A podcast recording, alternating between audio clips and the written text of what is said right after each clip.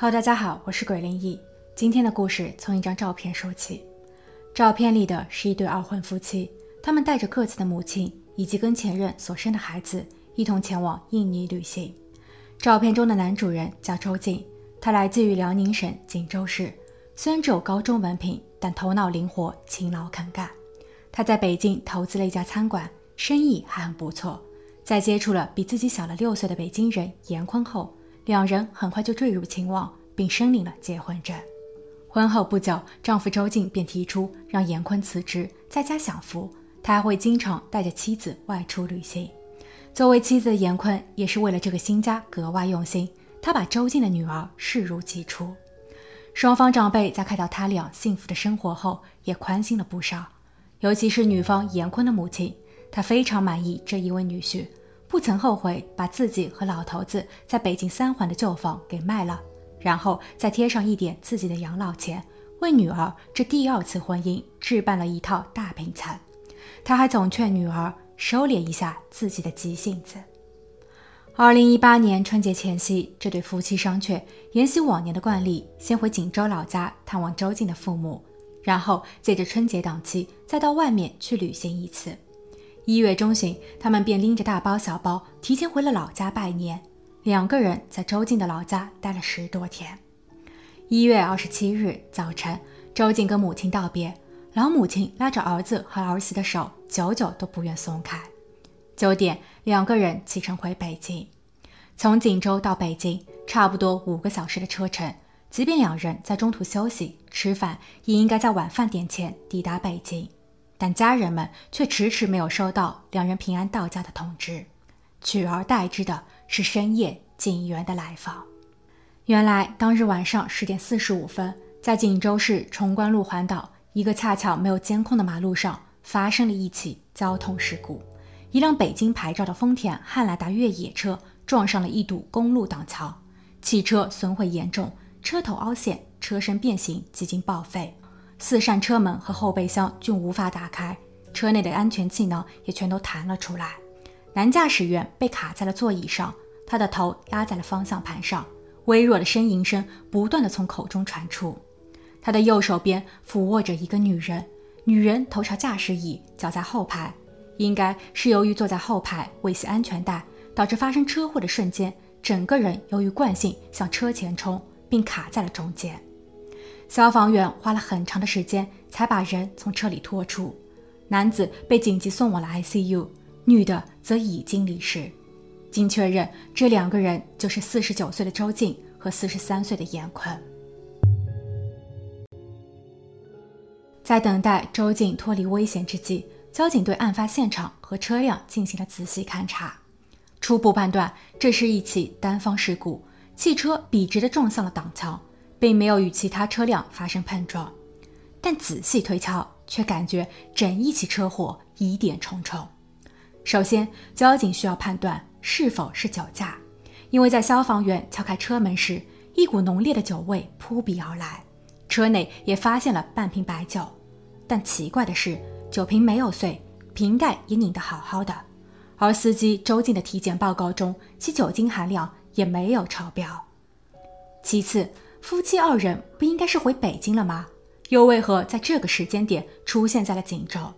而案发地紧贴殡仪馆，距离市中心有近十公里的车程，是一个非常偏远的地方。第三，当事人夫妻的穿着十分蹊跷。丈夫周静穿的是羽绒服，包裹得很严实。当时的室外温度接近零下二十摄氏度，多穿点本没有什么。但与之相对的是妻子严坤的裸露。他只穿了一件紧身内衣，连鞋子都没有。疑点四集中在了驾驶员周静的身上。周静的驾驶座椅非常靠后，已经不是一个舒适且合理的距离了。周静的身高只有一米六九，他坐在这个位置必须伸直了手脚才能驾车，非常费劲。而在车祸发生，周静被救出时，他的胸前还抱着一个方形的大抱枕，这又是一个非常奇怪的点。最后就是车速，交警通过计算后发现，只有当车速达到八十公里每小时，并直接冲向挡墙时，才会造成如此严重的车祸。而事发地是一个环形公路，连接着三条岔路。按照正常的逻辑，无论是从哪个口子进入到环道时，司机一般都会减速，而几个岔路之间的距离很短，所以即便在进入环道后误把油门当刹车，也不至于加速到八十公里每小时。除非驾驶员在进入到环道前就已经在故意加速了。但如果这起车祸真的是周静所为，那么他可谓是殊死一搏，因为这很容易就把自己的命也搭进去。就算能够侥幸的活下，也可能终身残疾。所以他的目的和动机又是什么？在周静苏醒的同时，交警的手中又多了一份资料，那是在城市交通监控系统中调阅出来的关于案发当日事故车辆在全市范围内所拍摄到的五十三张照片。交警坐在周静的床边，与他一一核实。周静表示，自己算是从鬼门关里走了一遭。现在他的双腿骨折，肠子也断了三节。浑身疼得厉害，而回想起事发当日，其实自己也很迷糊。在事发当日的早上，他和妻子严坤在告别父母后去了一次寺庙。下午一点多时，开始朝北京的方向赶路，但在途中，他又突然想到还有一些事情没有跟姐姐交代，于是他们折返辽宁，并在晚上八点左右进入到锦州市。周静考虑到姐姐在平日里的工作很忙，通常需要加班。这个时间点不一定在家，所以他把汽车停在了路边，并和严坤两人在车里小睡了一会儿。晚上十点，两个人醒来后继续上路。不过此时的周静并不在状态，他表示自己像着了魔般，还迷了路。当他把汽车开进到环道后，眼角的余光突然瞄到了一个白色人影。透过反光镜，他看见坐在后排的妻子严坤正单手玩着手机。他的另一只手里拿着水杯，接着杯中的热水便洒在了周静的腿上。再后来，他就没了意识。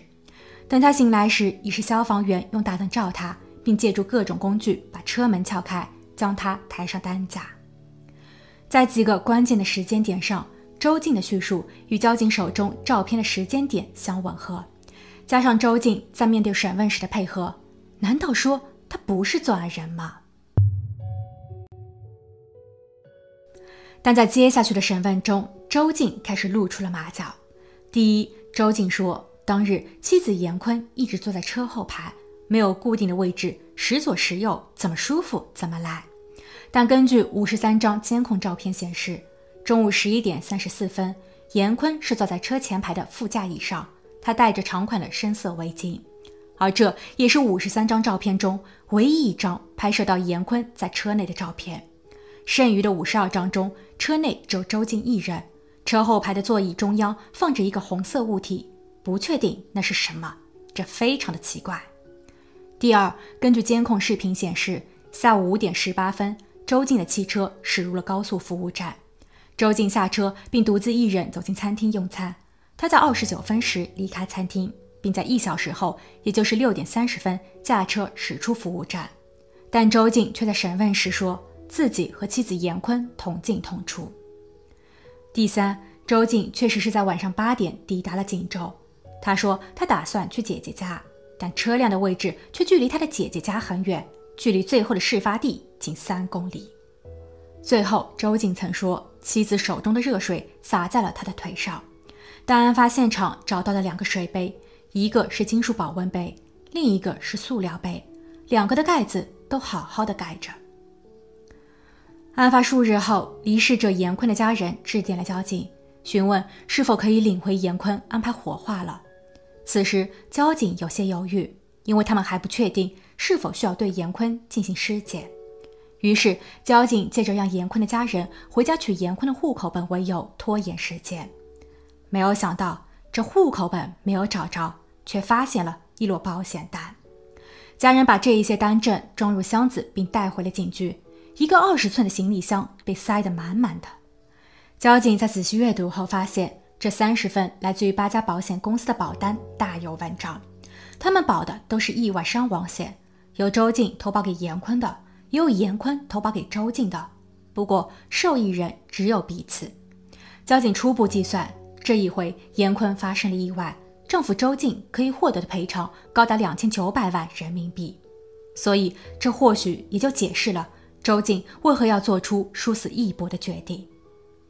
在交警向严坤的家属说明情况后，家属同意为其女儿做尸检。通过检测报告，警方得知严坤的伤势非常严重，他颅骨骨折，右胸肋骨几乎全部断裂，背部有大面积的肌肉挫伤，胸椎、脊柱、脊髓也都断裂。由于他的手上没有防御伤，简单的说就是当人遇到紧急情况时，会用手臂等进行缓冲和自我保护，从而形成的淤青或是擦伤等。所以法医推测，严坤在发生车祸时意识已经模糊。而在严坤的体内还检测到了卡马西平和氯氮平，这两味药都是精神抑制类药物，在服用了一定的剂量后会产生晕厥。对此，严坤的家属认为。严坤体内有卡马西平不足为奇，因为他从十岁那年起就患有癫痫，卡马西平可以缓解症状。但法医听后却表示，如果这样的话，那就更蹊跷了，因为另一味药氯氮平是癫痫症的禁忌。法医就严坤体内的氯氮平的用量进行了仔细分析，结果表明，案发时的严坤已经因为此药而中毒。这显然已不再是单纯的交通意外。案件也被提交给了当地刑警。刑警在接案后，立马成立了专案小组。通过调查了解到，周静其实已不再风光富有，他在北京的饭店早就倒闭，生意赔了，股票亏了，在外还欠了六百万的债。案发时，他没有工作，没有收入来源，已经把妻子严坤的婚房做了抵押，但他高消费的习惯却没有因为实际情况而做调整。他与前妻的女儿就读于私立学校，每学年的基础学费十五万人民币。他和严坤每年的保费十八万，这些都已经让他走投无路了。另外，周静也不像是表面上那般深爱严坤，在他和严坤的北京家中，警方找到了三十六封未寄出的书信，那是周静在二零一三年时写给前妻英子的，里面充满了他对英子的不舍。他还在信中发誓。只要英子肯复婚，自己愿意牺牲一切。三年后的二零一六年，周静跟严坤结婚，这些信件也被带到了新家，可见这些东西对于周静而言意义非凡。但要真正的逮捕周静，警方还必须要拿到更为直接的铁证，包括在严坤体内的氯氮平是怎么一回事。因为据调查，在周静和严坤的医保信息中。并没有关于氯氮平的购买和使用记录，氯氮平又属于被管控的处方药，一般人很难拿到。这药是如何出现在严坤的体内呢？第二点便是要证明整起车祸是人为的，但由于事发地并没有监控，车上也没有行车记录仪，所以警方必须要寻找新的突破口。二零一九年十月，事发近两年，在先后做了十次手术后，周静第一次离开了医院。但他刚到家没多久，刑警的电话便打了过来。十分钟后，警员站在了他的家门口，他们是来带周静回到警局配合调查的。这一次，周静显得十分有话。当刑警向他索要手机时，他一直都不肯交出，直到刑警拨通了周静律师的电话。让律师给他解释相关的法规条文后，周静才很不情愿地从床垫底下翻出了手机。